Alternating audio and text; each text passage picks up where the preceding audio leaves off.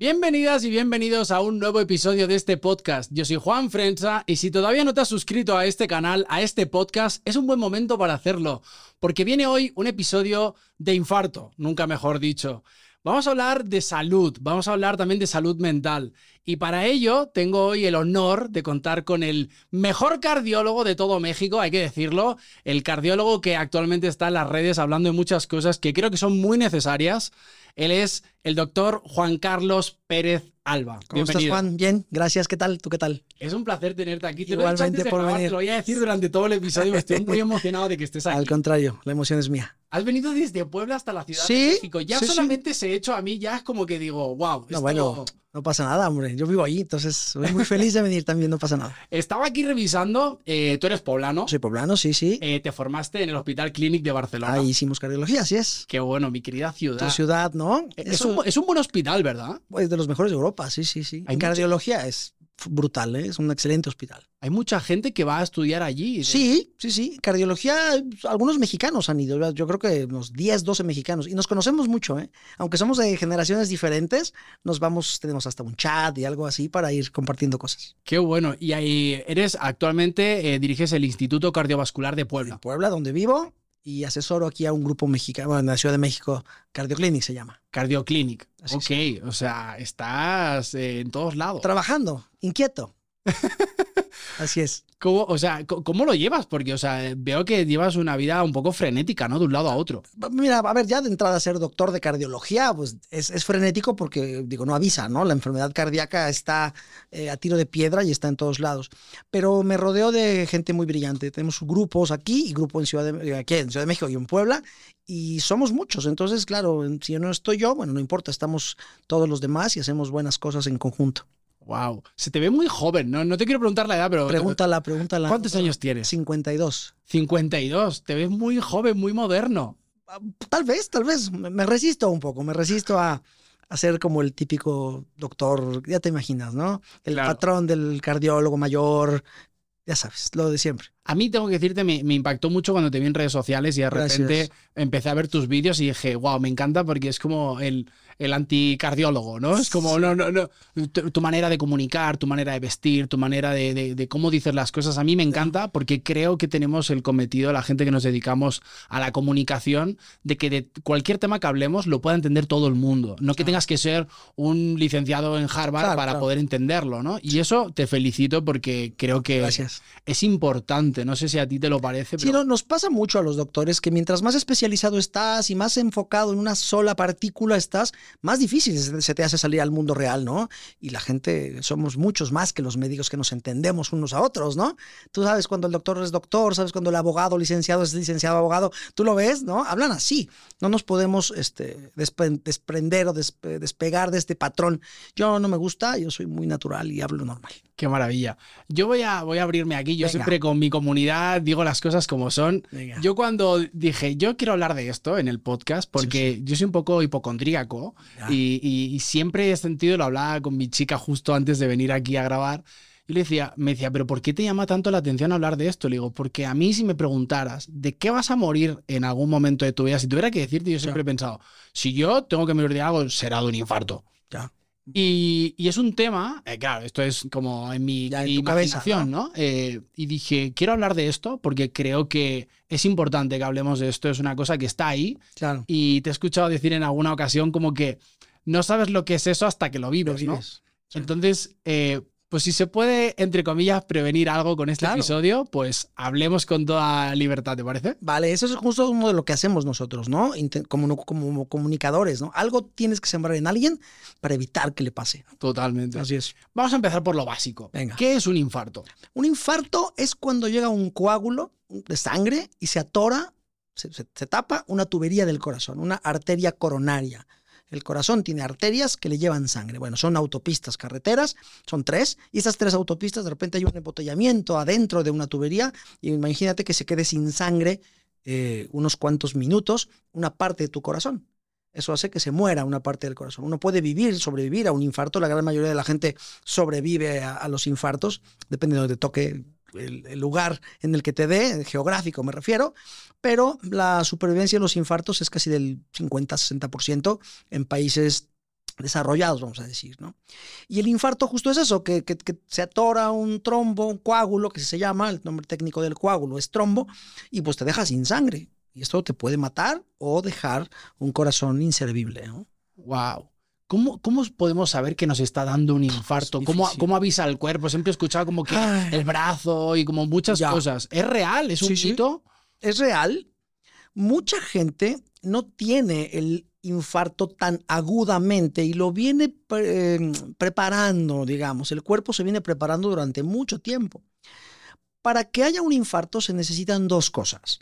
Uno, que la tubería no esté en una gran calidad, que tenga daño ya. Y este daño no es de un día, este daño es por lo que vamos acumulando nosotros como factores de riesgo a lo largo de la vida, es que lo hablaremos más tarde. Y el segundo factor es el coágulo, que llega y se atora. Yo pongo este ejemplo, hay una carretera de aquí a Puebla, vamos a decir, y a los alrededor hay montañas.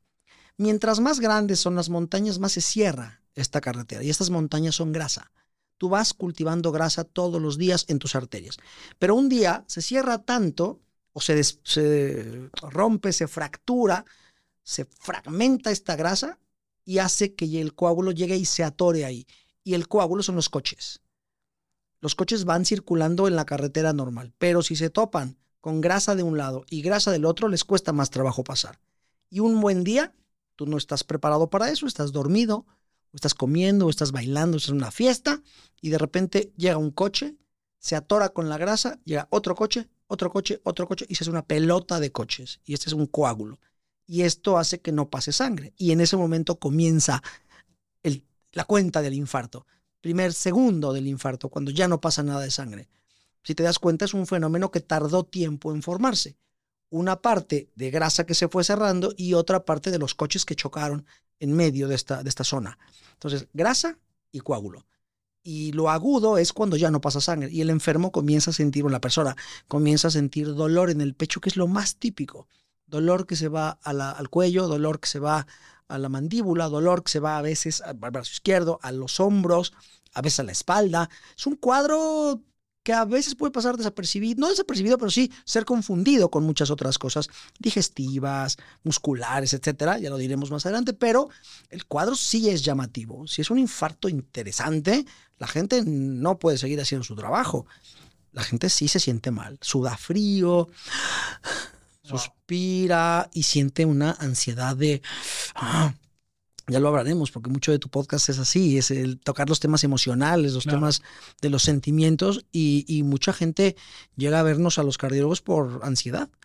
La mitad de la gente que nos toca la puerta todo el tiempo va a una consulta porque siente que, que suspira, o siente palpitaciones, o siente que le sudan las manos.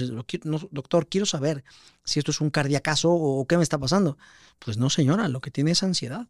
Claro. Pero ¿cómo? No me puede decir eso. Si yo lo que siento es aquí una sensación muy extraña, es la ansiedad. ¿Cómo? ¿Vale? O sea, yo siempre me he preguntado esto. ¿Hay algo que podamos hacer para prevenir un infarto? Sí, sí, prevenirlo. Lo hacemos todos los días, ¿no?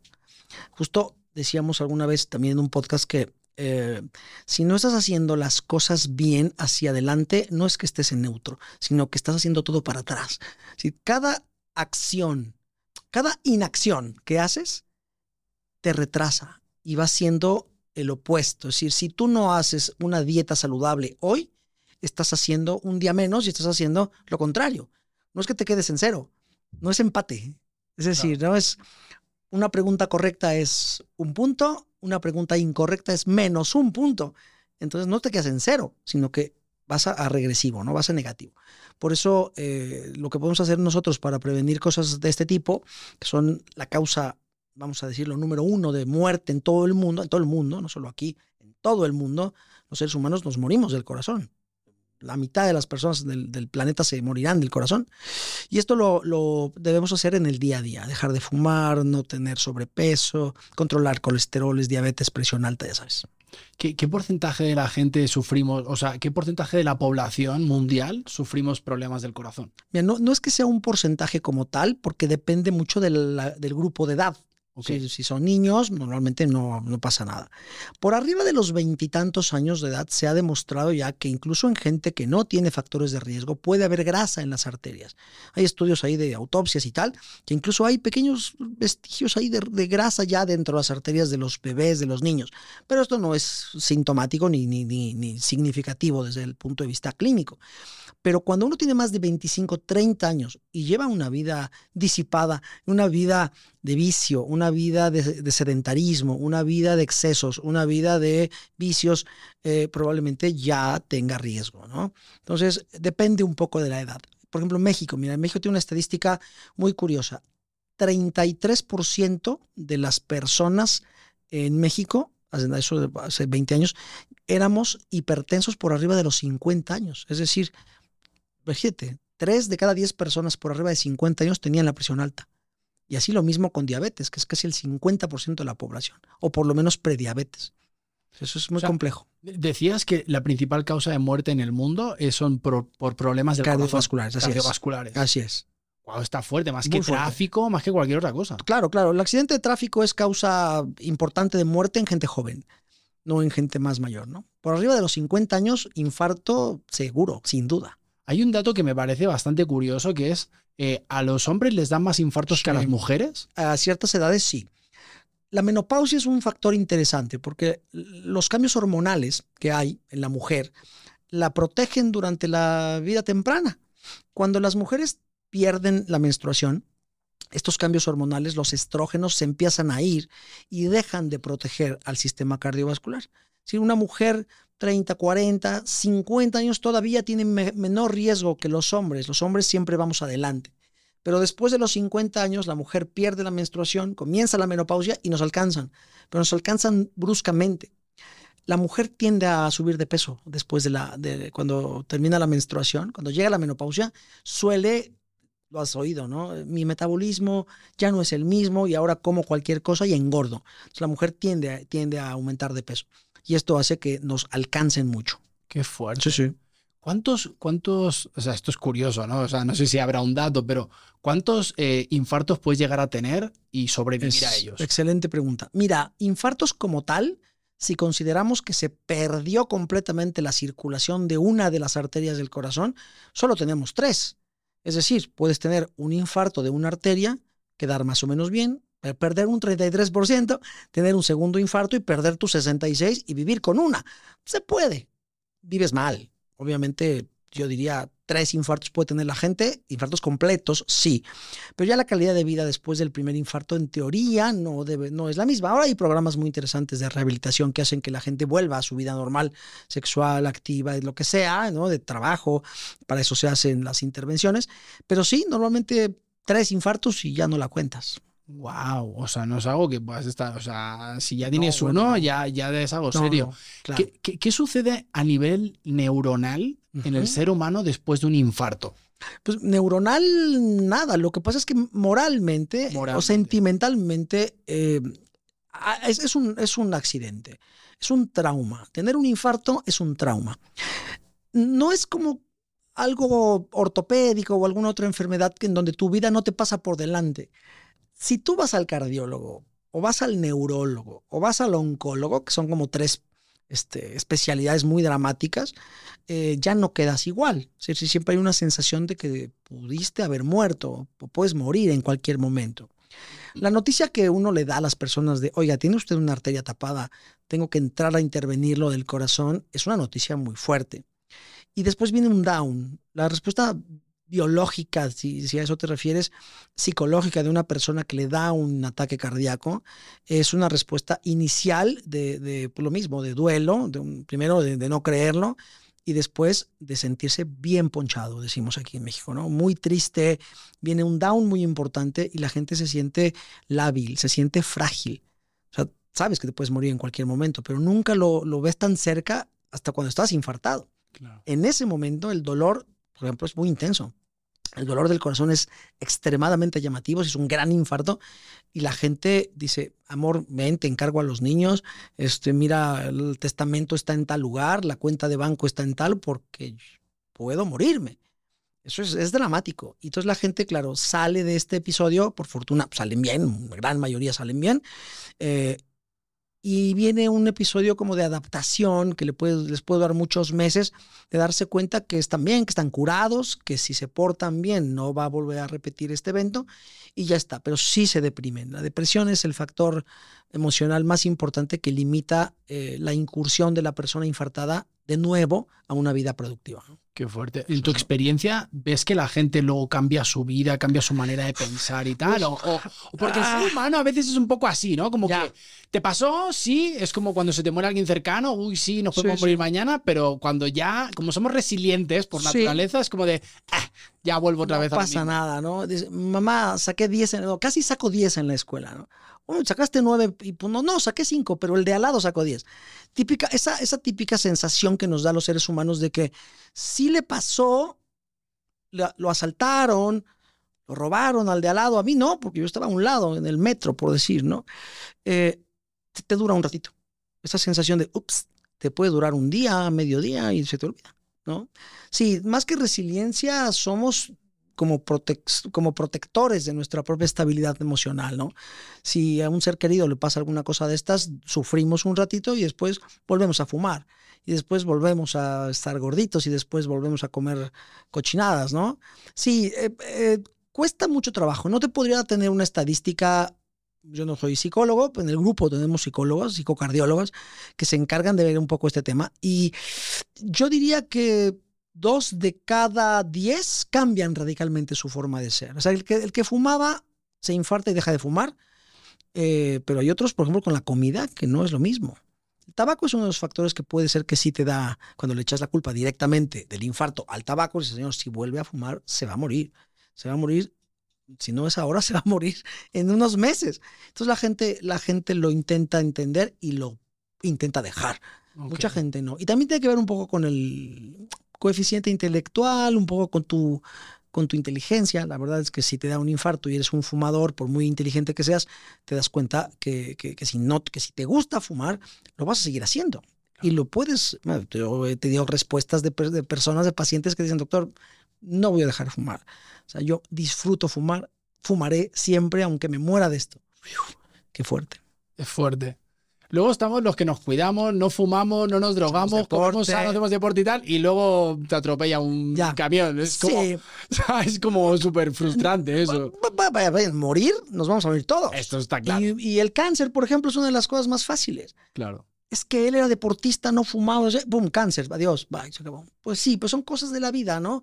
Uno no puede escoger lo que no es modificable. O sea, no puedes mover cosas que te tocó tener. Si tú genéticamente tuviste cáncer de mama, durante toda tu familia tuvo, probablemente, o cáncer de colon, probablemente, y de hígado, tu familia te heredó este gen y bueno, probablemente pase, ¿no? No puedes hacer gran cosa por, por evitarlo, más que estarte detectando tempranamente. Pero un infarto, ya lo he dicho muchas veces, eh, un infarto siempre es culpa tuya siempre es culpa tuya. O sea, podemos jugar con las estadísticas de que algún deportista le dio un infarto y se murió, que hoy hablaremos de eso, que es otra, es otra cosa.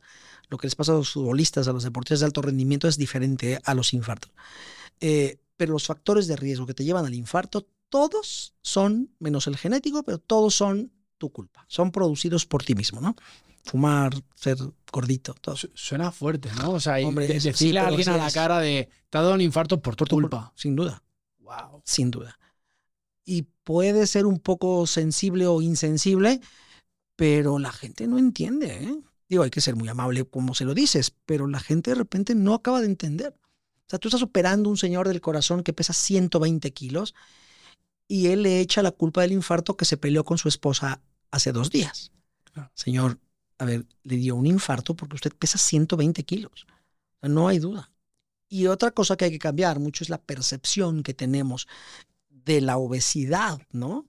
Yo no soy experto en obesidad, pero sí soy experto en lo que, en lo que terminan las personas obesas, que son los ataques cardíacos o cerebrovasculares.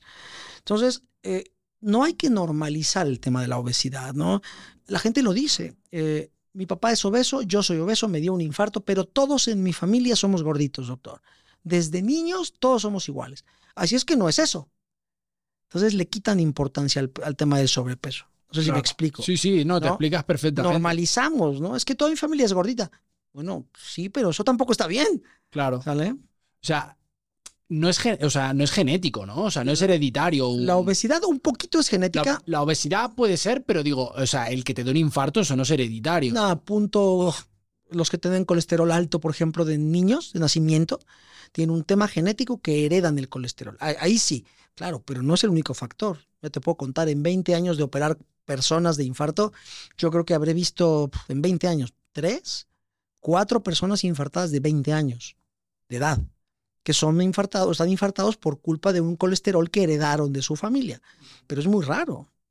Justo te, iba- justo te quería preguntar. O sea, uno cuando es joven se cree inmortal, se cree que va a vivir toda la Sí, vida sí, y tal, pero a partir, o sea, ¿te puede dar a cualquier edad un infarto? Sí, si tienes factores de riesgo, sí. Te digo, yo he tenido gente de, el más chico, 18 años, infartado de Pero me- 18. menos de eso no. Menos de eso, ¿no? Hay por ahí anécdotas, claro, los pediatras de repente, como un garbanzo de la libra, pueden ver un niño infartado. Hay un reportaje muy bonito en, YouTube de un niño en México, un niño que, tenía una cosa que se llama hipercolesterolemia familiar, o sea, colesterol alto familiar. Lo heredó, lo heredó, nadie lo sabía. Y el niño, que aparte era gordito, tenía el colesterol por el cielo y le dio un infarto, se murió. Se murió en la escuela. Cayó fulminado en la escuela. Hay un reportaje, te digo, muy, muy interesante. Pero estos casos son bastante anecdóticos, no es lo de todos los días. O sea, infartos en los niños son muy poco, poco factibles. Yo, el que vi de 18 años fue por cocaína, fíjate. Claro. Se infartó a los 18 por cocaína. Bah, veces, bueno. Y luego por ahí otro, un par de gentes de 24 años, 25 años, que son los más jóvenes que he visto en mi vida, ¿no? De ahí en fuera, lo normal, 40, 35 para arriba. Factor de riesgo importante, obesidad como número uno, hipertensión, cigarro y diabetes. De jóvenes me estoy refiriendo. Ya cuando el infarto es más allá de 50 años, obesidad y tabaco. Y diabetes, los tres. Ok. Vale. Supongamos un caso, tú estás en el hospital, llega un caso por un infarto, eh, lo intervienes, no sé, ¿es, Ujú. es intervención o operación? Un cateterismo se llama. cateterismo? Sacas el coágulo. Si tú no te puedes hacer responsable de lo que está sucediendo ahí, ¿qué le sigue? ¿Una operación?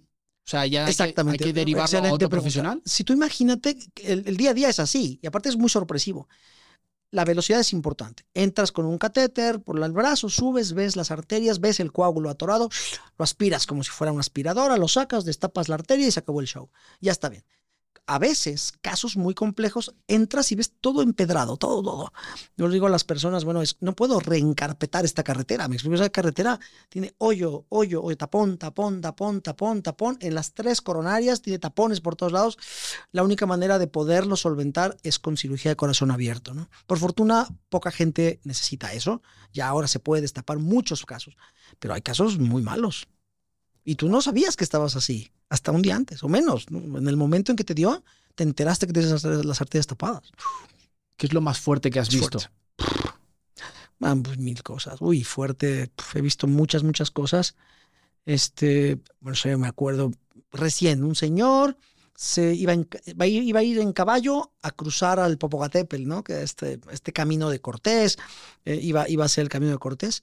Y en la noche le da un dolor en el pecho, chiquito, sí, no, no tan importante. Le llama a su sobrino, su sobrino es fisioterapeuta de rehabilitación. Le dice, sobrino, tengo un dolor en el pecho, yo estoy contracturado, mira, ¿por qué no me vienes y me das un masaje y tal? Llega el sobrino y le dice, hombre, pero esto no me parece muscular, ¿cómo te dolió? No, pues que así, un poquito aquí el cuello.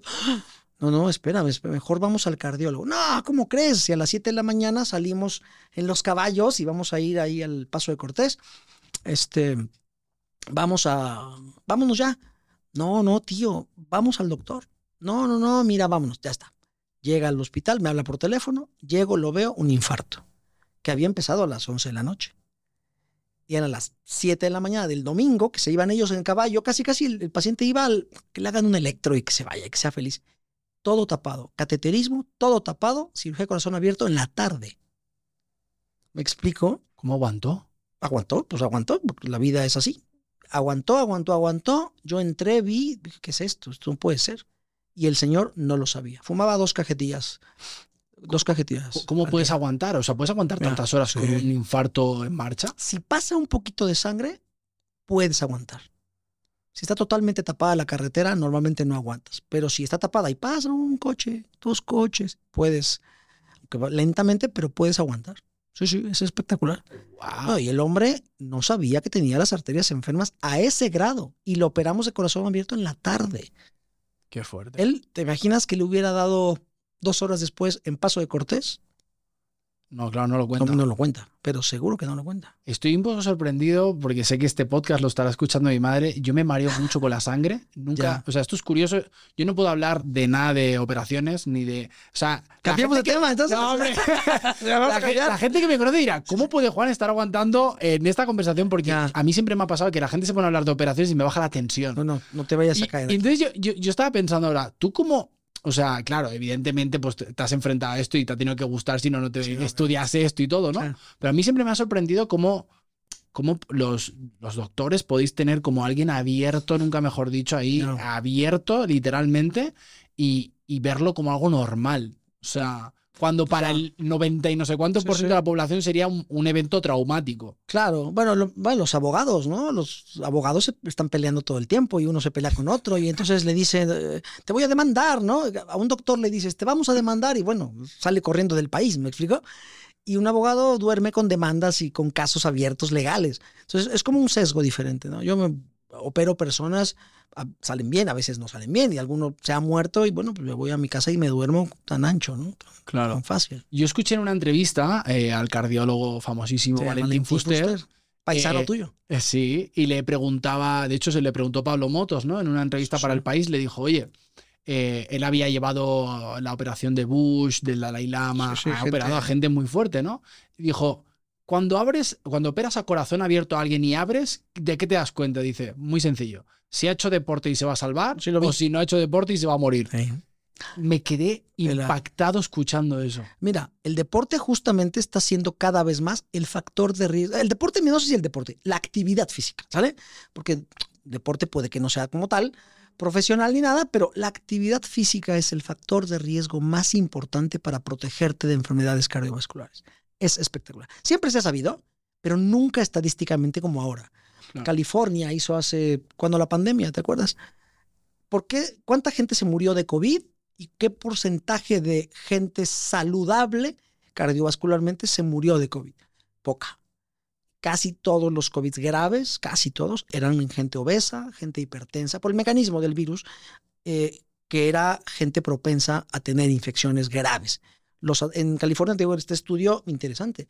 Los que hacían actividad física importante y tenían su peso controlado, les fue muy bien. Y esto es estadístico, ¿no? No, es muy fuerte. Aquí en, el, en este podcast siempre lo menciono porque es que yo la admiro muchísimo. Vino Luis Álvarez, Sí, sí. eh, eh, tiene todos los récords del mundo en Ironman. es brutal. y, lo vi, lo vi. y justo le hicieron un cateterismo y se volvió a hacer un Ironman. Y yo le decía, pero sí lo vi, Luis, pero Luis se lo hizo arritmi- por una arritmia, no por un tema de tuberías coronarias, ¿no? Fue por otra cosa, pero, pero no, es un crack. Él, él- él decía, yo le decía, pero ¿qué le puedes decir a la gente, no? Que, que no hace deporte y tal. Dice, no hace falta hacer dice, algo, o sea, algo, ¿sabes? 45 minutos al día, muévete, o sea, haz algo, ¿sabes? Yo he tenido esa pelea, por ejemplo, con mi madre y le digo, mamá, o sea, muévete, haz yoga. eh, No sé cuántas veces, mamá, estás escuchando este podcast, yo lo sé. Te, te he pagado varias inscripciones a gimnasios, eh, dinero tirado a la basura.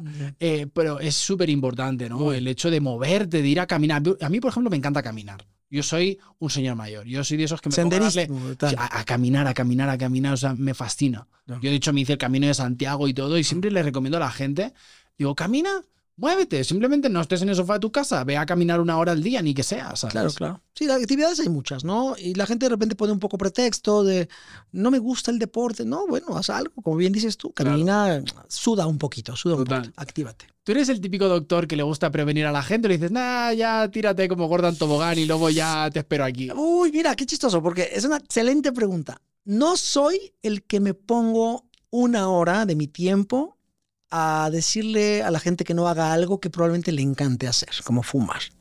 Yo soy el doctor de la, de la acción, estoy en el quirófano, digamos, pum, pum, pum, infarto agudo, tas, tas, tas. Volteas y lo ves, ¿no? Uf, hombre, 100 kilos, una cajetilla de cigarro, diabetes descontrolada, presión hasta el cielo. Mira, yo qué voy a perder aquí. No es por mal, pero hay otros doctores cardiólogos del grupo preventivos que les gusta. En el grupo tengo gente bien, bien buena, de gente que es experta en convencer a las personas para que dejen de hacerlo. Y por la buena, ¿eh? no necesariamente por la mala. Yo no soy este, no tengo paciencia. Yo, como bien dices, ya llegará otra vez si quiere. Claro. Si no, aquí estamos. Te quería preguntar, porque Dime. esto incluso ya lo- me interesa mucho a nivel personal, si a alguien le está dando un infarto y estamos al lado, ¿podemos Sí. hacer algo aparte de llamar a la ambulancia? Mira, justo lo dijiste, llamar a la ambulancia es lo más importante. No pierdas tiempo en hacer cosas que no salvan la vida de la gente. La gente corre alrededor de un hombre que les duele el pecho y la típica escena, un restaurante, un hombre, lo ves de lejos, ¿no? Gordito, eh, se ve que no es muy sano. Y de repente está comiendo, y, ah, siente un dolor en el pecho, ¡paz! Y se cae. Pierde el conocimiento, puede convulsionar y la gente no sabe qué hacer. Lo primero es llamar al ambu- 911, lo más importante. Y de ahí, probablemente si el enfermo despierta, lo más importante es darle aspirina. Tres tabletas de 100 miligramos de aspirina. Si tienes a la mano, obviamente aspirina, si no, no pierdas tiempo, ¿no? No vayas a comprarla y regreses. O sea, llamas a la ambulancia. Si el señor se llevó la mano al pecho, que eso es un signo así como típico de, "Ah", y de repente se pone mal, eso es un infarto hasta no demostrar lo contrario. ¿Vale? Las mayores probabilidades de si alguien está en un restaurante y le hace así, es un infarto, seguro. O se ahogó con un bocado, ¿no? Pero, pero la mano aquí es típico de infarto. Entonces, tienes 300 miligramos de aspirina, se los das, nada más. Eso es lo único que puede salvar la vida de las personas. La ambulancia y aspirina.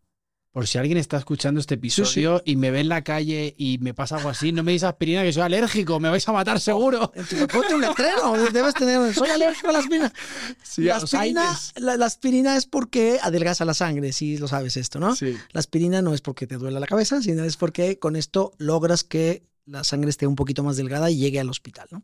Ok. Pues si no la tienes, no pasa nada. Te quiero preguntar por tres Sí, sí. cosas que son distintas, pero que mucha gente las confunde. Sí. Lo primero de todo, ¿qué es una arritmia?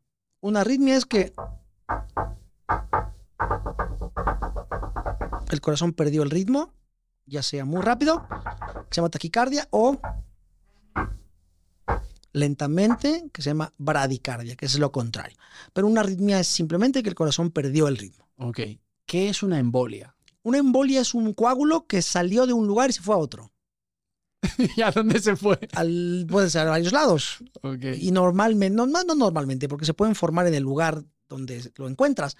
Pero el émbolo como tal, el nombre émbolo, de ahí viene embolia, es el coágulo que se forma en un lugar, que es el corazón, sale volando, va y viaja por las tuberías como estos juegos de, de Disney y se queda atorado en una arteria de pequeño calibre, ¿no?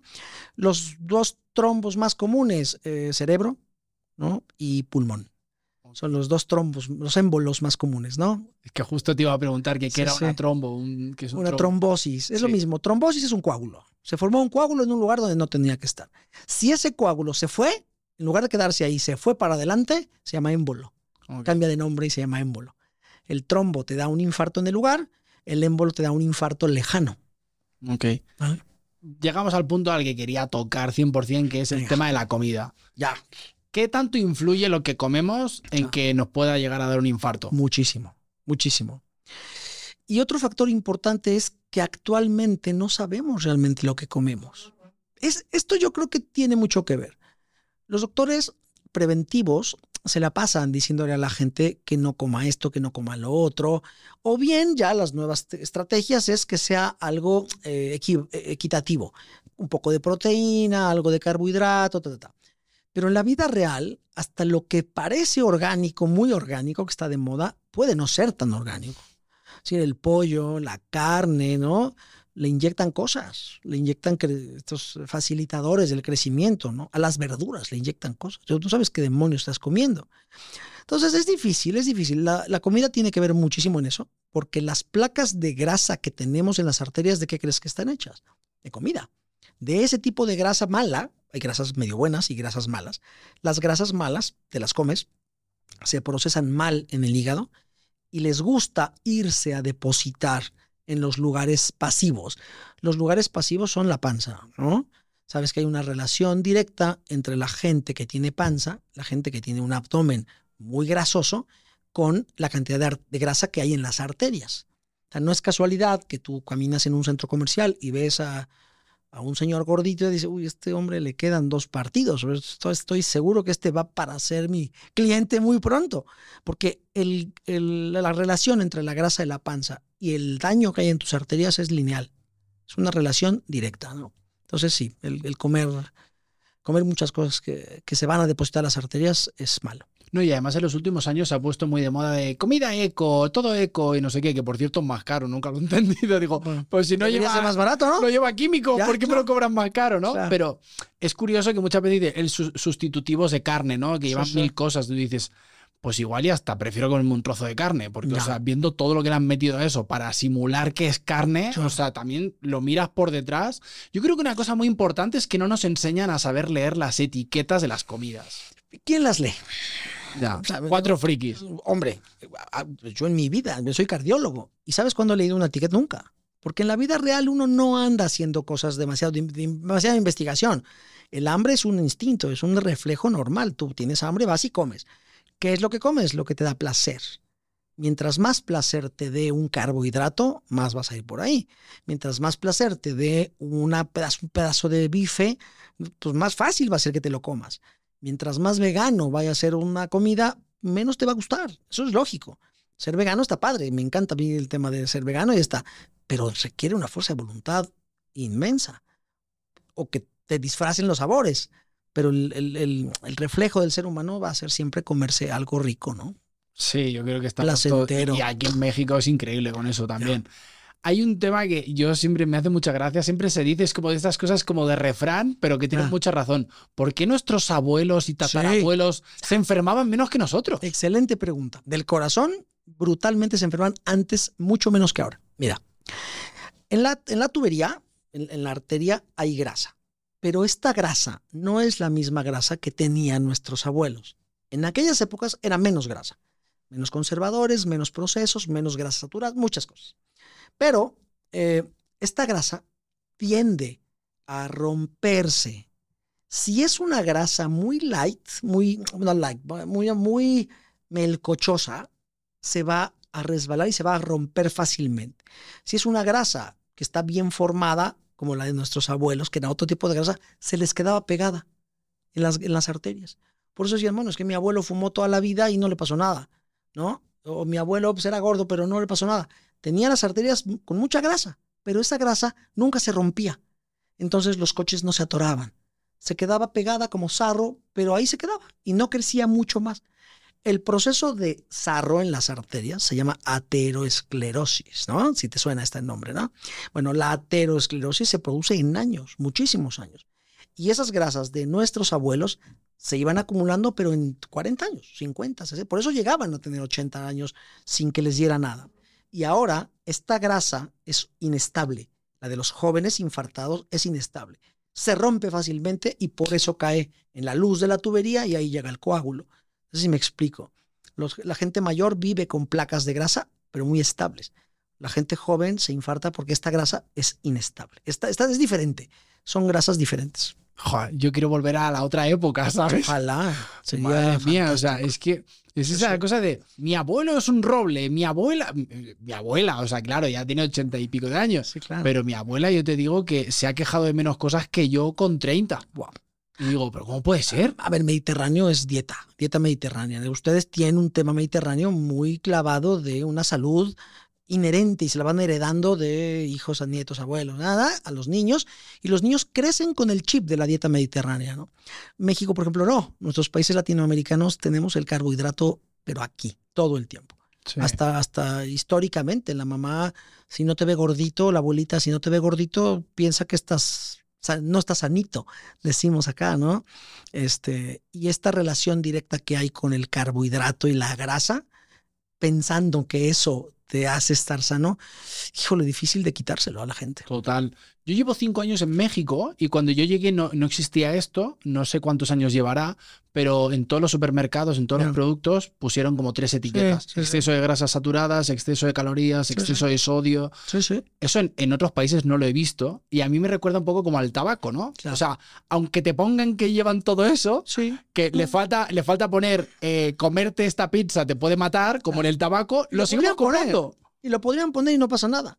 Mira, justo hace muchos años yo estuve ahí en un comité nacional también con, con gente que en aquella época, esta, esta vez no estuve, pero la vez anterior, ya hace varios años, o 10 años yo creo, hubo un comité interesante que quería, del Instituto Nacional de Salud Pública, que quería erradicar, no me acuerdo si fue lo de las, eh, las tienditas, ¿no? En las escuelas.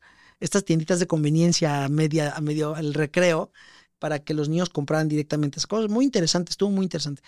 Y se ha seguido trabajando a nivel preventivo en, en salud pública para ver qué demonios podemos hacer para que los niños crezcan con un poquito más de conciencia de salud, ¿no? Esto último que hicieron de quitar los, ¿viste? Los muñequitos de las envolturas, ¿no te suene? Bueno, pues hay eh, figuras infantiles, ¿no? Y lo voy a decir tal cual, ¿no? Estaba el tigre Toño, el tigre Toño era el de las azucaritas famosas, ¿no? Bueno, un elefante, Pancho Pantera era otro de, personajes infantiles que, claro, atraían la atención de los niños y los niños agarraban el, el cereal, ¿no? Con, con, esta figura. Yo no sé si eso sirve de, de, algo, ¿no? Prohibieron que hubiera figuras infantiles en los cereales para niños, ¿no? Hombre, no sé si eso realmente tenga algún sentido. Porque por otro lado, a lo mejor no compras este cereal para niños que tiene un exceso de azúcar y ves las tres etiquetas negras y tampoco le importa a nadie, ¿no? Total. O sea, si eso es epidemiológicamente correcto, yo tengo mis dudas. No, y además es que hay, hay como un, hay un mito alrededor que, que claro. o sea, esa frase de que el desayuno es la comida más importante sí. es una estrategia de venta para vender un montón de comida basura. Pero créeme que no se sabía antes. Yo creo que tenían buena intención, ¿no? El desayuno es la comida más importante. Puede que sí, en ese momento, ¿eh? hablo de 40, 50 años, probablemente no sabíamos esto del ayuno intermitente y todas las cosas que hacemos ahora. Y sí pensábamos que era el, el tema importante, pero claro, de ahí se agarran las empresas para poder crear eh, grandes cantidades de productos con azúcar en las, en las mañanas. Total. ¿Puede ser un, importante tener un buen desayuno? Sí, pero si es un desayuno decente y nutritivo. Yo cuando pero ese azúcar. Claro, yo cuando descubrí el ayuno intermitente dije. Claro. Al principio en mi mente era como de no voy a poder rendir en el gimnasio. Claro. Cuando vi que podía, yo decía, ah, vale, entonces entreno y luego como, ¿sabes? Pero claro, hay mucha gente que se despierta a 9 de la mañana, mm, abre lo tal, tazón de cereales, 2.500 calorías y ni te han movido un centímetro, ¿sabes? Mira, vivimos en México. Bueno, todo, todo México, pero la Ciudad de México, donde tú vives, es un lugar peculiar en donde la gente a las 8 de la mañana está desayunando unas bombas calóricas. Lo has visto en la esquina, los tamales y tal. Entonces la gente sale y, se mete una cantidad de calorías en, el, en la esquina sea, en una bicicleta y hay tamales, la torta de tamal famosa, calorías, puff, ¿no? Impresionante cantidad de calorías. Porque se cree que el desayuno es importante. Y no solo por eso, sino porque si no te sabe a gran cantidad, si desayunas como mexicano, los españoles que han venido amigos míos dicen, ¿cómo, pero ¿cómo desayunan eso, no? Que es huevos rancheros con... Pero si son las 8 de la mañana, ¿cómo puedes desayunar huevos? Sí, sí, ya sabes, ¿no? demasiado pe pesado, ¿no? O sea, sí podemos llegar al punto en el, de, en el que podemos decir que, eh, o sea, tener un exceso en tu dieta de carbohidratos y de claro. comida ultraprocesada te acorta la vida. Totalmente, 100%. Y el no hacer ejercicio. Esas so dos cosas, bye. Te acorta la vida. Qué fuerte, ¿eh? Sí, sí. O sea, que aparte de eso, ¿hay algún tipo de comida que tú, como cardiólogo, digas, oye, pues esto, o sea, puedes comerlo, pero intenta evitarlo? Los carbohidratos procesados, ¿no? Son básicos. Pollería. Sí, todo esto. Pastas ya procesadas, ¿qué más? Este, pues todo lo hipercalórico, ¿no? Todas las, lo hipercalórico, si no las quemas, algún, van a ir a algún lugar. Y esas calorías tienen que ser menores que lo que tú quemas. O sea, si tú haces una actividad física y quemas mil calorías en un ejercicio, tienes que comer en el día mil calorías o un poquito más, ¿no? Para tus funciones básicas. Pero si quemas 200 calorías porque no te mueves un centímetro y te metiste 3000 calorías al día, bueno, ¿dónde crees que va a ir todo ese exceso de energía? Acumulado a manera de grasa en el cuerpo. Y cuando ya los, eh, los storages estos de grasa, los, los, eh, los cajones de estacionamiento están sobrepasados, ya no hay los coches donde te crees que tienen que ir, pues a donde quepan y caben en las paredes de las arterias. Por eso ya no hay donde quepa tanta grasa y esa se va a las arterias. ¿Hay un porcentaje alto de que las personas que sufren infarto tienen sobrepeso? Sí, sí, altísimo. No, te diría cuánto, pero bueno, muy, muy alto, muy, muy alto. O sea, es lo que más ves tú. Lo que, sí, porque tiene mucho que ver, la obesidad tiene mucho que ver con resistencia a la insulina y con estados de prediabetes. No sé si te suena también esto. La prediabetes hace que el daño en tus arterias exista, se vuelven tus arterias porosas y ahí se van las grasas a acumular a manera de aterosclerosis, justo. Total. Yo sé que tú no eres un experto en esto, pero pues de alguna manera pues lo, tocas todos Lo los veo. días. ¿Crees que, tiene, que tenemos un, un problema a nivel mundial con, la obesidad? Sí, sí, claro, por supuesto. Eh, Tú, tú imagínate, tantas y tantas campañas anti-obesidad y cada día ves más gente obesa en la calle, ¿sí o no? Bueno, también ves más deportistas y ves más gente que se intenta cuidar, pero porcentualmente es mayor la gente que para ella un kilo o dos kilos no representa nada. O sea, no es nada, ¿no? Yo creo, digo, te veo, si tú subes un kilo y medio, dos, ¿qué pasa? Yo me siento más lento. Yo, yo también. Me subo dos kilos y digo, "Oh, subí dos kilos. Tengo un paciente que vi hace poco que, no sé, creo que le dio el infarto con 100 kilos. Y ahora pesaba 140 kilos. Lo dejé de ver creo que un par de años.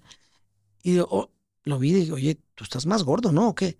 Dice, este, sí, es que ah, lo pesamos tal, 140. Digo, ¿Cuánto pesabas?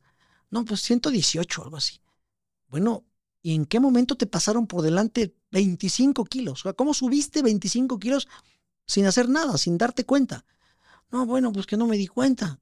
¿25 kilos? Tú subes uno y te llama la atención. Yo subo uno, me llama la atención. Te ves más gordito, te sientes, ¿no? Más incómodo. Hay gente que le pueden pasar 20 kilos encima y como si no pasara nada. Es que esto es un tema, ¿no? Porque lo quiero decir con mucho cariño, porque, pues evidentemente, ¿no? Me, me escucha gente de todo tipo, pero yo siempre digo, normalicemos la obesidad en el No, sentido, eh, o sea, quiero, quiero explicar esto bien, en el sentido de que nadie se meta con tu físico ni te haga sentir mal. Eso sí, pero de ahí a que sea normal tener sobrepeso, eso sí Cuidado. no me parece. Yo estoy en contra, porque yo veo una cantidad de niños con 10, 12, 9, 13 años, con una obesidad que dices, pero este niño, ¿cómo puede ser que con 12 años Claro. tenga 20 kilos arriba? Sí, sí. O sea, eso no puede ser normal. Y, y en esta cosa de querer normalizarlo todo y no tomar partido porque, ah, entonces estamos diciéndole qué a la gente joven. No, no, yo creo que hay que tener mucho cuidado con eso, ¿no? Normalizar la obesidad desde el punto de vista estético, creo que no va por ahí, ¿no? O sea, puede ser Salud. estético, ya está. Pero ¿cómo separas? Una cosa es el respeto y otra cosa es la orientación a la salud futura. Porque este niño, que bien lo dices, la obesidad infantil está muy cañón. Este niño no tiene uso de razón. Este niño come lo que le ponen y come lo que no le ponen, porque va a la escuela y se come en la escuela, lo- en la tiendita, lo que puede. Pero si en la casa nadie le está diciendo, le po- pone un alto, un hasta aquí, y los patrones que tiene, sus ejemplos a seguir son su papá y su mamá, que pesan 90 kilos cada uno, hombre, pobre niño va a crecer con este patrón y va a ser un adulto que desde niño va a tener desventajas de salud, desde todos los ángulos. La obesidad no afecta solamente al corazón, afecta al cerebro, afecta a las rodillas, afecta la cadera, la columna, muchas cosas, la diabetes, muchas cosas, ¿no? Entonces, la obesidad tiene un, es como la punta de lanza del iceberg de un conjunto de trastornos metabólicos que, hombre, si estás viendo que subes 10 kilos, tienes que hacer algo. Porque de verdad, el, el- la- el funcionamiento de una célula grasosa no es igual que el funcionamiento de una célula normal. No, totalmente. Punto. Estoy, estoy, estoy en total acuerdo contigo. O sea, yo me refería como, como de eso, que Claro. nadie se, te- se ría de ti en la calle porque Eso evidentemente es este es- respeto. Eso es respeto, ¿no? Pero sí, lo, to- vamos, que no tengo nada más que decir. No. Para todas las personas que nos hemos obsesionado, me incluyo en algún momento con el físico, eh, ¿qué porcentaje de grasa estaría óptimo tener en Uf. nuestro cuerpo? Bueno, esto lo maneja muy bien la gente que hace entrenamientos, la gente, los nutriólogos, los nutriólogos clínicos lo hacen muy bien. Hombre, mientras menos porcentaje de grasa tengas, es mejor. Que es curioso, ¿eh? Fíjate. Mientras menos porcentaje, no hay un mínimo que yo sepa. 10% puede ser fantástico, 9%. Yo creo que yo tengo como 15, no me acuerdo. No tengo tampoco, tampoco, ¿eh?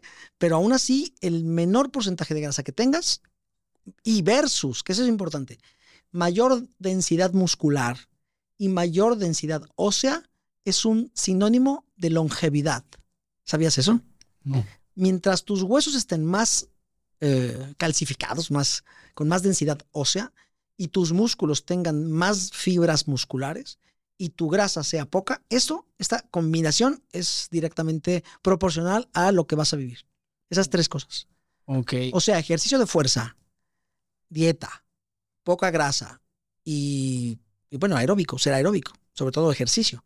Esas combinaciones hacen esos tres factores. Yo es que en algún momento he tenido obsesiones, en algún momento de mi vida llegué a estar como a un 7% de grasa y ya de amigos míos de, Juan, cálmate. Estás o sea, flaco. O sea, tienes que tener. No, estaba. Lo que pasa estaba con volumen y Ya, definido, pero claro, era infeliz porque no comía absolutamente nada que no fuera. Ya, eh, de tu régimen. claro. Ya.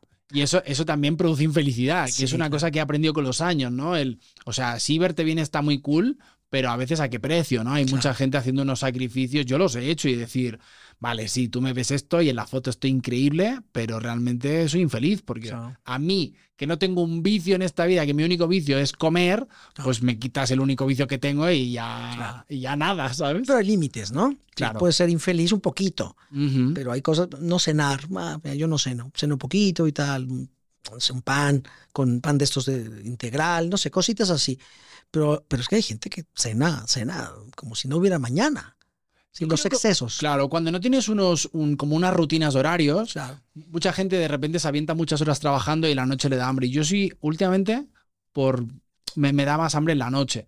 Pasa es que me mido, evidentemente. Pues digo, voy a meter todo eso para irme a dormir, pues siempre intento cenar tipo 7, 8 de la tarde. Y suavecín. Y yo porque practico el ayuno intermitente. O sea, como a las 2, meriendo a las 5 y ceno a las 8. Y, Esto. Y me aviento otras 16, 18 horas sin comer. Sí, claro. Pero si me da hambre, como, ¿eh? Sí. O sea, creo que también es un poco a veces obsesivo. La gente es como, no, porque tengo que aguantar. A ver, no tienes que aguantar, No, esto no es una maratón. Si tienes hambre, come, que el cuerpo no es idiota, ¿sabes? Claro, Te está diciendo claro. algo, ¿sabes? Creo que es importante saber comer de todo. Justo. Porque cuando tú tienes ese equilibrio en la vida, como que pues, hasta tus emociones como que giran en, otro, en, en otra calidad, de alguna Claro, manera. claro. La gente que, es- que come mucho, más que come mucho, que es, le encanta comer, a mí, igual a mí, cuando dejas de comer unas horas te pones de malas, ¿no? Te pones, te enojas. Este, un amigo mío, doctor, hacía también ayuno intermitente y estaba todo el tiempo de malas.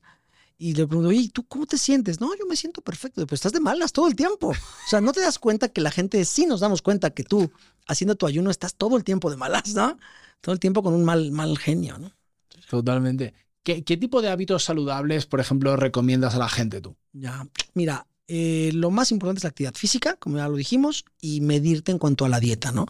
Eh, El tema del nutriólogo es básico, sí, no todo el mundo tiene muchas ganas de ir a un nutriólogo porque tiene como que en la mente la idea de que nos van a prohibir cosas, pero no lo hacen tanto, ya hace mucho tiempo el estilo era, yo creo que así, te tocó el nutriólogo que te decía que comieras un chícharo y dos, lechugas, ahora no, ahora hay esquemas muy interesantes. Lo del ayuno intermitente es básico también. Creo que es una excelente herramienta.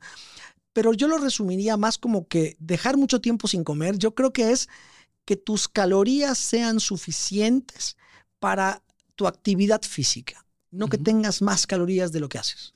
No, claro, y yo siempre digo, infórmate, porque, o sea, evidentemente hay gente que rompe el ayuno con una pizza y digo, ah, pues, Sí, sí, no, bueno, brother, o sea, no, es que puedo comer todo de 2 a 8. No, no, no, no. ¿Con qué rompes el ayuno? Algo de proteína, algo de grasa saludable, vegetales. Claro. eh, si vas a meterle carbohidratos, qué sé, papa hervida, yo qué sé, algo de absorción rápida, ¿sabes? Claro, Como, pero claro, no es que rompo el ayuno con una pizza. No, hermano, así no funciona. Así no es. Así no es, infórmate, ¿sabes? Y evidentemente, si vas a comer dos, tres veces al día, que sea equilibrado, que eh, puedas en esas horas, en esas comidas, comer todo lo que tu cuerpo necesita. Y La gente incluso que ya tiene un problema de salud, por ejemplo, diabetes o hipertensión. Diabetes o hipertensión, las dos juntas, que va junto con lo cardiometabólico que le llaman ahora, este cardiometabolismo tiene una situación en donde confluye, que son los excesos, el exceso de carbohidratos y el exceso de sal. Eh, no la gente de repente dice, es que yo no como sal, doctor. Pero pero pesa usted 100 kilos, ¿cómo puede ser que no coma sal? No, no, me cuido. No, hombre, no se cuida, porque en esa dieta va incluido el sodio, que es sal que ya viene procesada de la, del empaque. Es decir, ya trae sal las comidas, no es que tú le pongas. Como los restaurantes, quitan el salero del restaurante y bueno, eso a quién le importa. Es decir, no, no, epidemiológicamente no genera ningún factor, porque la gente va y se come la sal en su casa, ¿no? Claro. Pero la diabetes y la hipertensión, aún gente que ya lo es, puede regresar los efectos nocivos de estas dos situaciones. Si a partir de hoy se pone el, el- el motivo, se pone eh, el propósito de controlar su diabetes y controlar su hipertensión. Lo puede hacer, ¿eh? son reversibles. Incluso fumar, por ejemplo, que te daña las arterias a lo largo del tiempo, Si tú dejas de fumar, lo vas a ver. Ves gente fumadora, ¿no? Deja de fumar y la ves después de un tiempo. ¿Cómo le ves la piel? Brutal. O sea, cambia muchísimo. O sea, el fumador lo notas. Cuando vas en, vas en el camión, lo ves, dices, este señor fuma como loco. Los dejas de ver y después de que lo dejó, ¡pum! Cambia, vuelve a ser rosado. Sí, todo esto es un efectos reversibles. No, sí, yo soy anti-tabaco 100%. O sea, mi madre fumó 25 Ya, ya, años, le- me peleaba con ella, la- le hice bullying. O sea, lo reconozco aquí, mamá, sí, te hice bullying. O sea, era de apártate, vete allí, o sea, no te me acerques. Era, y al final dejó de fumar, volvió unos años después otra vez a fumar y dije, no mames, mamá, tres años sin fumar y ya no fuma y estoy feliz. Y de hecho le hicieron pruebas y le dijeron, madre mía, parece que no ha fumado en tu No vida. fumado, sí, sí. Y dice que bueno. o sea, has tenido esa suerte, ¿no? De que tengo, tengo los pulmones perfectos. Sí. Pero, pero sí es un tema. Hay, una, hay, una, hay un dato que no sé si, si exista el dato, pero ¿cuántas personas entran eh, por urgencias con un eh, ¿Infarto? a- infarto Sí, por mira. drogas o alcohol? Ah, mira, qué, interesante. En México hay una estadística de un, infarto cada dos minutos. En México hay un infarto cada dos minutos. Eh, la gran mayoría son por temas nutricionales y todos los factores que ya dijimos. Las drogas, eh, cocaína y todas estas causan infartos, pero no necesariamente los causan en, la primera, en el primer uso, sino que lo- los pueden causar a lo largo del tiempo. Pero ahí te va otra cosa. Normalmente la gente que usa drogas va por el camino equivocado. Entonces no solo son drogas, también hay alcohol de por medio y también hay a lo mejor sobrepeso, sedentarismo, fuma, también es gente que usa drogas, pero al mismo tiempo fuma, cuando no está usando drogas, fuma. Entonces ya, ya no es un factor único. Ese es el problema, que no puedes identificar cuál es el único factor que te da. Por fortuna, son pocos los casos de único factor drogas que te den infarto. Es, es, es poco común. Ok. Yo te voy a decir una cosa, Juan Carlos. Dentro de mi grupo de amigos y de mi gente, yo ya empiezo a ser un poco ese abuelo cascarrabias Ah. que, que le, que le dice a la gente muchas cosas. Prohíbes cosas. Sí, soy un poco así, pero quiero poner una, una noticia que sucedió para ponerte la pregunta y que espero que creo que quiero saber la respuesta, a ver si la gente eh, te escucha más a ti que a mí. Hubo un caso en Estados Unidos de un chico adolescente que eh, fumando un vape, fumando un vapeador, Sí, sí. se le encharcaron los pulmones Ah, claro, claro. y murió. Y yo a todos mis amigos siempre le digo, oye, esto no Ya. es bueno, ¿sabes? El vape, siempre vapeando y tal. No, es que no es tabaco. Digo, ya, pero eso, eso no es bueno, ¿sabes? Sí, o sea, no. soy un profesional, pero no No, tiene no, pinta. no, no es bueno. Ahora yo te pregunto, Ya. ¿qué tan peligroso es fumar vapeadores? Mira, esa es una pregunta que es común en, la- en las entrevistas. No se puede poner a comparar el tabaco con el vape. Son cosas muy diferentes. Que las dos sean inhaladas no significa que estén en, la misma arena de boxeo, ¿no? El cigarro tiene los efectos más nocivos de la vida y esto está demostrado al, al cabo de tiempo atrás, ¿no? Pero el vape es nuevo. Todavía no es tiempo de saber qué es lo que causa el vape como tal. Ahora, no hay un solo vape. Hay muchos vapes. Hay modelos de vape. Hay tipos de vape. Hay sustancias diferentes. Hay los que vienen de. Hay que hacen combustión, los que no hacen combustión, los que solo calientan el esto, ¿no? Hay los liquiditos, hay los que ya vienen pre- premontados, hay los que creo que son recargables. Hay tantas opciones de modelos que no se va a saber nunca, hasta dentro de muchísimo tiempo, cuál es el daño crónico. Pero el caso que comentas de Estados Unidos eh, no es un caso único, sino que existe ya una enfermedad relacionada al vape, que es una, una neumonitis, se llama. Neumonitis es la inflamación aguda del pulmón, por, habitualmente es por una causa tóxica, ¿sale? Y se está relacionando a cartuchos piratas. Se está relacionando a que los líquidos o los vapes son adulterados, que no tienen un control de calidad o que son fake, completamente fake. También eso también ya se, está viendo. Eh, se ha asociado a que estos cartuchos están caducados de líquido. Deben tener un- una fecha de caducidad, ¿no? Un, un calendario ahí. Pero como nadie lo sabe, y te los venden hasta en las discotecas, ¿no? Eh, Un conocido me, me contaba, un doctor amigo mío me contaba de que conoció a un vendedor de estos, ¿no? Que no sabía la procedencia de los que vendía. Impresionante. Decir, a él le vendían dealers, ¿no? "Ah, estos, estos babes, ahora toma, vende estos. ¿De dónde salieron? ¿Con qué control de calidad? En el país ahora hay una ley de prohibición en, este país, ¿no? Algunos están de acuerdo, algunos no están de acuerdo. Este, yo creo que lo que se prohíbe suele corromperse habitualmente, no es que esté a favor. Y la única, el único escenario en donde estoy a favor un poco del vape es en aquel hombre que ha fumado, mujer, que ha fumado muchísimos años tabaco y el vape le está ayudando a dejar de fumar. Eso sí estoy de acuerdo, ¿eh? porque es una herramienta interesante. Te llevas a la boca el vape, puede que no sea tan nocivo como el cigarro, por lo menos que no lo sabemos, y que te esté ayudando a deshabituarte del hábito del tabaco, ¿no? Ese es el único, el único escenario. Pero ya lo hemos comentado en otras ocasiones con, con podcast. De repente ahora están fumando chicos de 13, 14, 15 años que en su vida han tocado un cigarro eh, tradicional, ¿no? Y ahora están usando el vape. Bueno, tampoco está bien. Pero no se puede comparar ambas cosas, ¿no? Y No. esto de la, perdón, de la toxicidad, para terminar, te cuento, esto de la toxicidad es inherente al vape que te tocó. Es decir, no es un tema genérico de los vapes que te den neumonitis. Ese vape a ese chico le dio neumonitis. Claro. Más. No, y dices que a los 13, 14 fuman vape, pero o sea, el- la tasa, o sea, el índice de, de edad Sí, a la que se empieza a beber alcohol en México es a los 10 años. Eso sí me parece fuerte. Uf, qué fuerte. Es a los 10 años y yo me quedé impactadísimo viendo esa estadística. 10 años, santa 10 madre de. Dios. A los 10 años. No sabía. Yo me quedé muy sorprendido. Hablando de los vapes y no por, por, por hacer más hincapié en esto, pero las shishas estas famosas Ya. de las discotecas, Ya. y tal, ¿es un poco lo mismo o qué? Es un poco una cochinada, yo creo, ¿no? Esto es, esto, esto- esto es un poco, no, perdón, pero es una cosa de vidrio que nadie sabe quién lavó, nadie sabe con qué lo lavó, nadie sabe quién ha chupado de ahí, este, nadie sabe qué hay adentro, nadie sabe nada. Claro. ¿no? Es, es- es realmente una cochinada. Perdón por lo que les, los que les gusta. Tampoco es un tema de, de crítica destructiva, al contrario, es una crítica constructiva. claro. ¿Con, con qué, ¿Con qué esponja lavaron eso por dentro? O sea, ¿qué tendrá eso? Lo, men- lo menos, lo menos, hongos. Lo menos. O sea, eh, sí, sí, Sí, sí. hongos, ¿no? Este, Totalmente. sí, sí, hifas de estos de hongos que se quedan ahí, pueden sobre... Aparte, los hongos crecen en agua. ¿Sabes eso? Si hay humedad, hay hongos. Bueno, esto los lavan, los dejan ahí y probablemente tenga hongos. Y cuando te lo ponen en la mesa para que todo el mundo lo esté, estás inhalando, ah, es otra cosa, estás inhalando el hongo directo del vapor y, y no se queda aquí, en la garganta, se va hasta el fondo, a los alveolos, a los bronquios más periféricos. Es un problema. Wow. Entonces sí te puede dar neumonía. Qué fuerte. Sí, sí.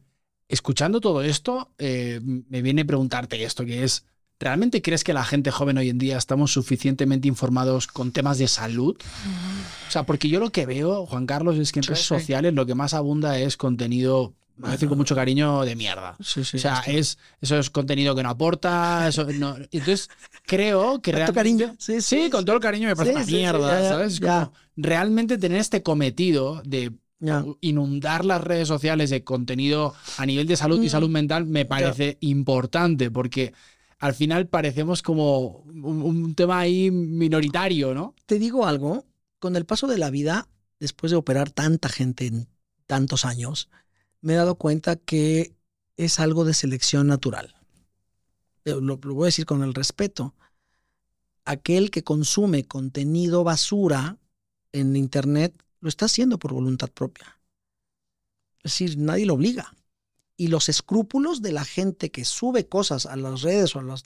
Antes no había redes sociales y mi época tú veías los programas en la televisión que querías ver. Si veías programas amarillistas de estos que tal, porque tu nivel o tu cosa intelectual no te daba mucho y tú querías ser feliz viendo esas cosas, ¿no? Como hay de todo, pero es parte de la selección natural, ¿no? Yo lo, lo veo, aquel que se tiene que salvar se salva, aquel que se quiere morir se muere, sin querer la vida te pone en el lugar que te toca.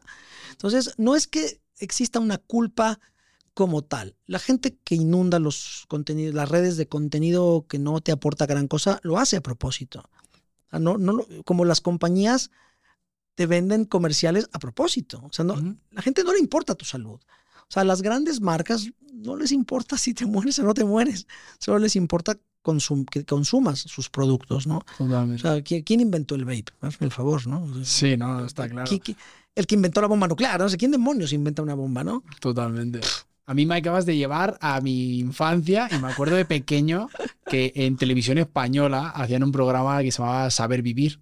Ya. y hablaban de, ahí en España hablaban todo temas de salud, Salud, ¿no? sí, sí, sí. A mí me parecía aburridísimo. Yo decía, Porque lo es. Esto es inmamable, ¿quién va a ver esto, no? Y ahora me veo yo, tantos años después, haciendo un podcast hablando de salud, y yo digo, qué bonito, porque en realidad es como, creo que son temas interesantes siempre y cuando los hagamos interesantes. Ah, claro, claro. Porque también, a ver, ahora vivimos en esta cosa de la inmediatez, queremos todo rápido y tal, y por eso a mí me encanta lo que tú haces, que es hablar de cosas que son muy complejas, que Ya. si te las lees no las vas a entender, pero que te las cuente alguien como de una manera que digas, oye, que sí, que lo puedes entender, mira, te lo voy a explicar de esta manera, Ya. con coches, con carreteras, está increíble. Sí, ahora, también es verdad que la edad ayuda, ¿eh? O sea, tú uno se vuelve mayor y cuando te vas volviendo mayor te das cuenta cosas que importan y cosas que antes no te importaban, ¿no? Antes era muy valiente, pero muy tonto, ¿no? Así somos cuando somos, somos jóvenes, muy valientes y muy entrones, pero muy tontos, ¿no? Total. La, la, la, ¿qué es? la juventud es una cosa que se quita con los años. La- no me acuerdo cómo se llama el dicho, pero cómo va. Pero claro, no te toca si no te toca, ¿no? Cuando eres muy joven haces cosas que no deberías haber hecho, ¿no? Literalmente. Co- co- ahí em, lo has mencionado al principio del podcast y lo quería rescatar, que es el tema de qué le pasa a los jugadores cuando de Ah, sí, repente ya, caen en el campo de fútbol, ¿no? Por Claro. ejemplo, eh, la Liga Española he visto Sí. como de ha muerto súbitamente de un infarto. ¿Eso es un infarto o qué es? Mira, es una parada cardíaca, es un paro cardíaco. En, en España le dirían parada cardíaca. Esta parada cardíaca es que el corazón, por alguna causa, ¡pum!, se quedó parado. Hubo un jugador de fútbol americano que le dieron un golpe, no sé si lo viste, con el casco, ¡pum!, un golpe en el pecho, ¡pa! se aturdió el corazón, paro cardíaco. No se murió porque llegaron las asistencias y lo salvaron. Futbolistas, por ejemplo, que eso es muy común, es porque hay cambios adaptativos del corazón a un ejercicio de alto rendimiento excesivo. Cientos de miles de millones de personas hacen ejercicio y no les pasa nada. Pero uno, su corazón se vuelve hipertrófico, se vuelve gordo, se vuelve fuerte, se vuelve excesivamente y patológicamente ancho y él no lo sabe. Y un día, de buenas a primeras, porque puede ser en la cancha o no, ¿eh? puede ser en tu casa, hace una arritmia mortal y esa arritmia mortal te mata. Eso es lo que tú ves en vivo cuando están en un partido de fútbol y de repente cae fulminado el jugador. Es por una arritmia. No es por un infarto a las coronarias, casi nunca. Es por una arritmia cardíaca. Sí, sí. Ok, ok. Y se salvan, ¿eh? Si llega el carrito y le dan una descarga eléctrica, se Que salvan. luego ves estos titulares de ha muerto por un. Un infarto. por un infarto, lo y pone como dices, infarto, sí. Joder, sois un medio de comunicación, deberíais ponerlo bien, ¿sabes? Pues no sé, eh, no se asesoran ahí mucho, pero deja esto. Que que tenemos ese, este tema de confundir infarto con paro. Entonces, fulanito murió en la cancha de un infarto, ¿no? Claro, Ya como que es muy genérico. claro. Entonces la gente cree que todo, toda causa cardíaca que te mata es un infarto. No es así. Pero como no hay autopsias tampoco tanto, este, pues tampoco se puede saber realmente. Totalmente de acuerdo. Hay, yo soy muy curioso de esto y, y te y te lo he dicho antes de grabar. Sí, me sí. pasó ayer en la noche. Allá. Estaba Sí, yo ahí preparando la entrevista contigo y no pude dormir, me empezó a doler aquí y dije, ay señor, y me puse en la cama y dije, ¿para qué lado duermo? Y empecé a meterme en un trip rarísimo. Claro. Te quiero preguntar, para a la hora de dormir de lado, Ah. Es no importa eh, ponerte Ah, del lado izquierdo y no, como chafar entre comillas el No, corazón. no, no, no pasa nada. No, Eh, no. Esas cosas como esos falsos mitos que corren a veces en internet que tú Sí, dices, sí. No, con el corazón no, el corazón funciona igual en todos lados, en cualquier posición. Este, bueno, menos que estés de cabeza, ¿no? Si estás de cabeza tampoco está muy bien, mucho tiempo, pero eh, para el tema cardíaco no hay ningún problema, puedes dormir como quieras. ok.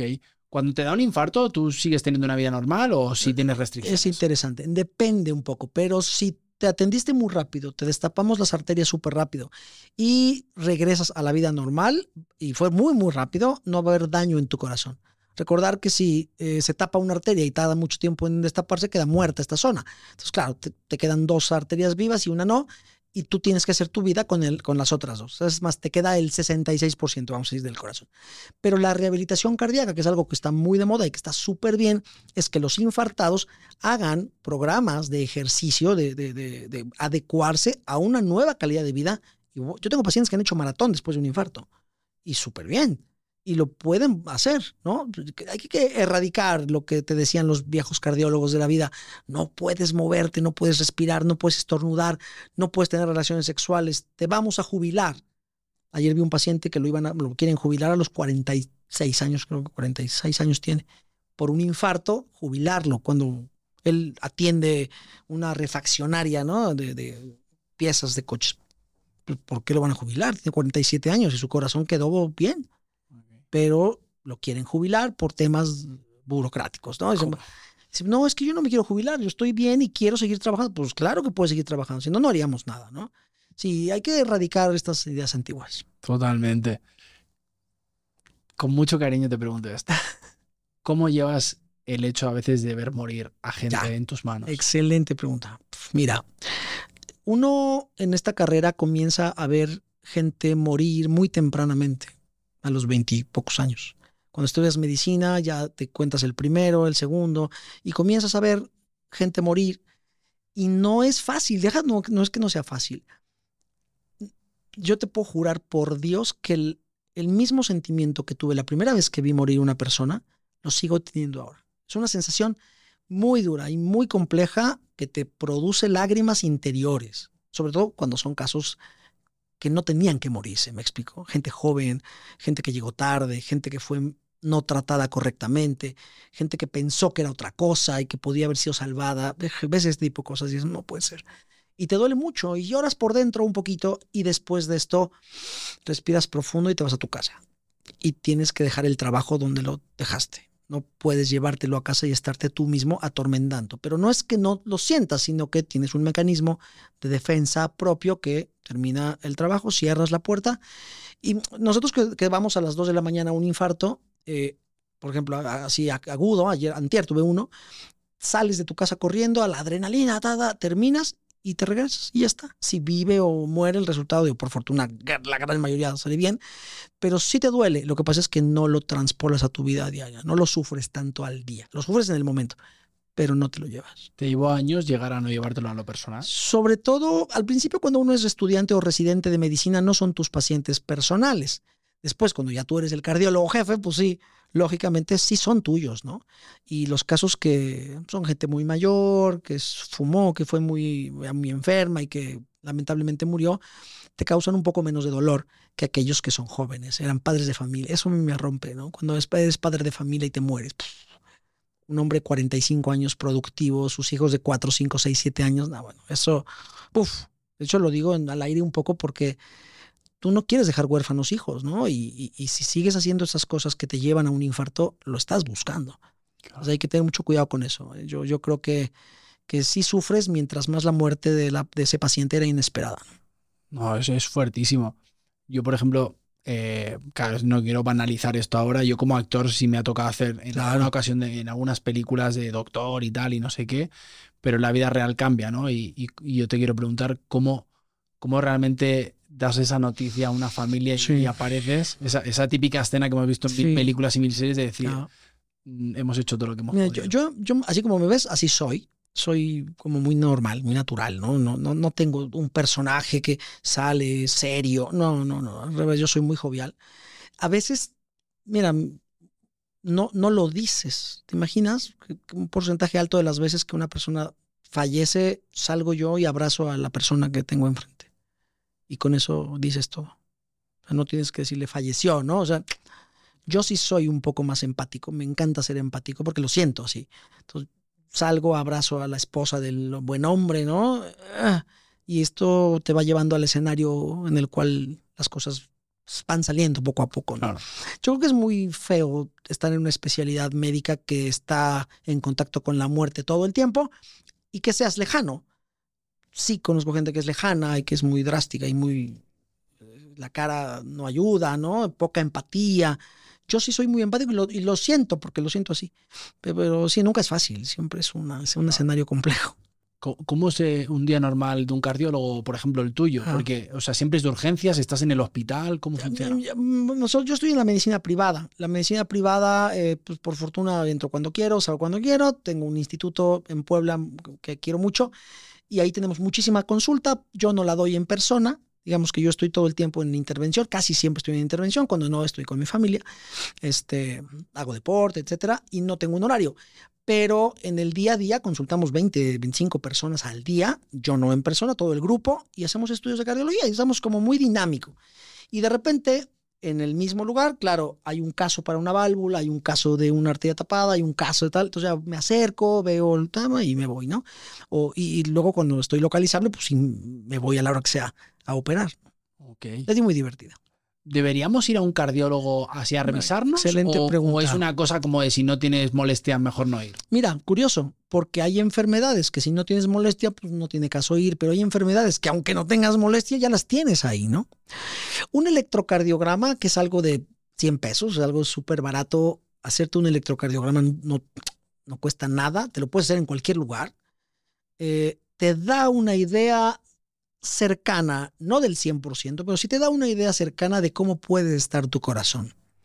Y síntomas muy tempranos, falta de aire, palpitaciones, dolor en el pecho o mareo. Esas cuatro cosas las puede hacer el corazón. Entonces, si tienes uso de razón, 18 años para arriba, hazte un electro, básicamente. Sencillo. Oye, estamos llegando al final del episodio Venga. y quiero cerrar con, con mis preguntas de siempre, pero es ¿cómo cuidas tu salud mental? Mental. Mira, yo creo que un poquito es, bueno, no más que, más que poquito, creo que un muchito, es disfrutar lo que hago. Yo disfruto mucho lo que hago. O sea, no es mi trabajo, qué curioso. No sé como tú, igual. O sea, tú disfrutas lo que haces. Entonces, cada vez que tienes que ir a trabajar, es placentero ir a trabajar. Me lo, yo di clases muchos años en la universidad y me he dado cuenta últimamente, sin desviarme del tema, que los jóvenes médicos están sufriendo su carrera, están sufriendo la especialidad médica. Estos años en donde estás tú encerrado en el hospital, no los debes sufrir. Si es lo que tú quieres hacer y te apasiona, hazlo con todo el cariño de la vida, ¿no? No puedes pretender dedicarte toda la vida a algo que vas a estar sufriendo, que vas a tomar mal. Mi salud mental yo creo que se cuida sola. No es que lo intente hacer a propósito, la verdad no, pero como soy muy feliz con lo que hago, estoy trabajando y estoy muy feliz. Y hay un infarto y me, y me voy súper feliz. Y luego hago ejercicio, estoy con la familia. Realmente creo que, que se cuida sola mi salud mental. Podríamos decir que eres feliz porque vives un propósito de vida. Digámoslo así. Suena muy bonito. Te la voy a copiar. es un poco lo que dicen los japoneses del Ikigai, ¿no? O sea, Ya. ¿qué amo hacer? ¿Qué se me da bien? ¿Qué le sirve al mundo y que me pueden pagar por ello? Uy, bueno, si tienes las cuatro cosas, eres un afortunado. Totalmente de acuerdo. ¿Tú sufres estrés en algún momento, ansiedad? Supongo que sí, pero no, no me llama mucho la atención. Ha habido Ok. épocas de la vida en donde sí he tenido algún tema de ansiedad, pero fíjate qué curioso no ha sido por el tema de trabajo. Ok. O sea, el trabajo es al contrario, es mi deporte. Temas de ansiedad, a lo mejor por otras cosas, pero personales, ¿no? Pero mi trabajo nunca me ha generado ansiedad, Ok. al contrario. Las personas que sufrimos estrés y somos supervivientes Sí. de la ansiedad, ¿somos, pro- so- ¿somos futuros candidatos a un infarto? Sí, solo si no has hecho lo demás bien. La ansiedad solita no te da un infarto. Que es- eso, qué bueno que lo tocas. La gente cree que se infartó por ansiedad, no. O por estrés, no. Imagínate, ¿cuántos muertos habría diariamente por infartos por estrés? No, el estrés es una condición en donde se juntan muchas cosas. Te sube la presión, te sube la adrenalina, te da ansiedad y comes. Obviamente, te has estresado, tienes que, te da ansiedad y fumas. Entonces la ansiedad no va sola. La ansiedad va con cosas alrededor que intentan mitigar tu ansiedad. Comer, fumar, desvelarte, eh, estar todo el tiempo así pendiente, contracturado. Pero si tú eres sano, no fumas, no nada, aunque tengas ansiedad, no te vas a infartar. La ansiedad es un... Ándale, exacto. La ansiedad, si tú haces maratones y pesas, tienes 9% de grasa corporal, no fumas, no haces nada, aunque seas ansioso, bueno, pues eres ansioso, ya está. Lo que sí va a pasarte es que vas a estar pensando que esa ansiedad es otra cosa. Cardíaca, se- la gente va, doctor, búsqueme un tumor, por favor. Señora, lo había hace seis meses. ¿Por qué quiere un tumor? Porque es que yo soñé que me daba un tumor. O sea, la gente cree que le va a dar un infarto. Hombre, y lo que sí, crees, sí. creas al final. Exacto. O sea, y, y esto lo habla gente que sabe más que yo, ¿no? Marian Rojas Estapé, psiquiatras y tal, que dicen, está demostrado que nuestras emociones tienen un impacto directo Sí, en claro. nuestra salud y en nuestros órganos. Pero la gente no se lo quiere creer, por eso siempre digo, o sea, hazte- o sea, responsabilízate de tu salud mental, porque no es un juego. O sea, al final me deja muy tranquilo, ¿eh? tengo que decírtelo. O sea, literalmente estoy muy tranquilo porque yo siempre digo, yo en mi, en mi ignorancia, sí. en mi no información, yo decía, con lo estresado que estoy, con, el, con, con lo ansioso que soy a veces, Mm. pero claro, luego digo, a ver, no fumo, hago, no bebo. o ¿Qué sea, tienes? ¿30 y algo? 33. Sí, no, bueno, es- eres un niño. Pero yo siempre pensé que a través del estrés me podía dar un infarto, ¿no? Y, y dices ahora que no, para me, nada. me quedo muy tranquilo. Quédate tranquilo. Qué fuerte. O sea, para que tú veas a veces como la, la mala información o el no informarte de las cosas te puede llevar a, a esa hipocondría de, Sí. de pensar que te va a suceder algo, ¿no? Sí, sí. Yo te quiero compartir algo. Eh, hace estas navidades hace 10 años. ¿Mm? Qué fuerte, ¿no? No me había dado cuenta. El, en 2013, tenía yo Ya. 23 años, eh, estaba grabando una serie de televisión, teatro, Barcelona, Madrid todos los días, una locura. Y yo iba todos los días con AVE Barcelona-Madrid, ¿no? Ya. Hacía teatro en Barcelona en la noche, pero grababa una serie de televisión en Madrid todas las mañanas. Y después de todo eso, eh, el primer día después de todo ese de, de todo ese Sí, lío, estuve meses así, eh, estoy en la cama tumbado y me empieza a, a doler la espalda. Y era como, estaba con una amiga mía que falleció hace dos años. Y era como de, ay, Cristina, me duele, me duele la espalda, me duele la espalda. En menos de cinco minutos estaba en el suelo gritando de dolor, pero una locura. Entonces, ¿qué hago? ¿Qué hago? ¿Qué hago? Como pudo, me metió en el coche, me llevó al hospital, me llevó al San Pau, sí, sí. ahí en Barcelona, Sí. y en teoría me ingresan de urgencias por un cólico nefrítico. Ya. Claro, yo en mi imaginación pensaba que estaba dando un infarto, Sí, pero claro. no sabía, ¿no? O sea, un dolor insoportable. Pero la espalda abajo, aquí atrás, ¿no? Sí, era, era no, la bueno. espalda, pero claro, eh, Es una piedra. 23 años, yo ni sabía, ¿no? Cólico nefrítico. Al final, mira cómo es la vida, Juan Carlos, estuve ingresado 21 días. Oh, Me daban tramadol sí, sí, y sí. me daban morfina por la noche porque, te no sacaron podía- esa piedra. porque no tuve nunca nada. ¿Qué? Entonces me llega un día la psiquiatra y yo pensando que tenía un cáncer o algo. Sí, ¿no? sí, mil cosas. Entonces me hacen todas las pruebas y me Negativo. viene un día la psiquiatra y me Ah. dice, Juan, clínicamente no tienes nada. Y yo. ¿cómo? Yo llorando, ¿sabes? Sí, Hecho mierda. pasa, pasa. Encima me tenían en una planta con gente mayor porque Sí. no había espacio, ¿no? Eh, gente que me despertaba a las 3 de la mañana y "Eh, me vas a morir. O sea, cosas sí, traumáticas, ¿no? Y, y mi madre tomó el, alba- el alta voluntaria, me metió en un coche, me llevó a una persona que se dedica a las terapias alternativas y fue la ansiedad y el ah, estrés. Sí, sí. O sea, todo psicológico, ¿no? Y dices, ¿cómo la mente puede Total. llevar a tumbarte en un hospital sin sí. tener nada? Y mira, la O gente. sea, busca nada y a la vez tenerlo todo, No, no, claro. no, es que no es que no sea nada. Es curioso. Clínico. Eh, No hay nada que se ve. Claro. Un dolor, seguro lo tenías. Pero fue la somatización de alguna experiencia emocional, sobrecarga, estar quemado ya de tanto trabajo, yo qué sé. Y e- explotó por donde mejor pudo hacer. Pero sí nos pasa muy seguido. Los médicos de repente vemos este caso, ¿de dónde salió este? Esos casos típicos de las series, ¿no? Doctor House y tal. Estos que, que, que- que na- no nadie le encuentra nada, pues porque no hay nada Claro. orgánico. Pero emocional, sí. Literalmente. Así es. Este podcast acaba siempre con dos preguntas. Venga, La última la hago yo y la penúltima te dejo que me preguntes lo que tú quieras. vale, venga. ¿Yo primero? Tú primero. Em, ¿Te vas a quedar a vivir en México? Sí. México es un país que siempre digo, me voy, pero al final siempre aparece y, Y me pone encima de la mesa y, y me quedo, porque México, México mágico. Es el mejor maestro de vida que he tenido nunca. Lo que he aprendido en México me hubiera llevado 50 años en España. Siempre lo digo, ¿no? Que, que vivir un año en el extranjero equivale a cuatro en cambia. el tuyo, porque pues, tienes que sobrevivir a muchas cosas, ¿no? Vivir a 10.000 kilómetros de casa, a 12 horas en avión, te hace ser otra persona a fuerza. Y a este país le estoy eternamente agradecido porque es que me, da, me ha dado muchas cosas, me ha enseñado mucho y todo mi crecimiento personal, espiritual y profesional está siendo aquí. Y esta tierra tiene algo que, que me engancha. Tira, está bien. Sí, Muy bien. totalmente. Te quiero preguntar, Venga. Juan Carlos, después de todo lo que hemos hablado, eh, si tuvieras la oportunidad de ponerte delante del Juan Carlos que fuiste con 15 años, Sí. sabiendo todo lo que sabes hasta este momento de tu vida, ¿qué le dirías? Que se prepare porque viene lo- la, la vida más feliz que ha podido soñar. Sin duda. Que no se canse, que nunca se canse. Que va a llegar muy lejos. Qué bonito, qué bonito. Oye, seguramente habrá mucha gente que te sigue, muchos chicos y chicas que están eh, estudiando, Ya. que están como, eh, que quieren llegar a un, a un lugar profesional como el tuyo el día de mañana. ¿Qué les puedes decir a esa gente? Nada, que tengan paciencia. La, medicina es una carrera de aguante. La medicina no es una... Si quieres llegar a esos niveles, es una carrera de, aguante. No, no, no tires la toalla rápidamente.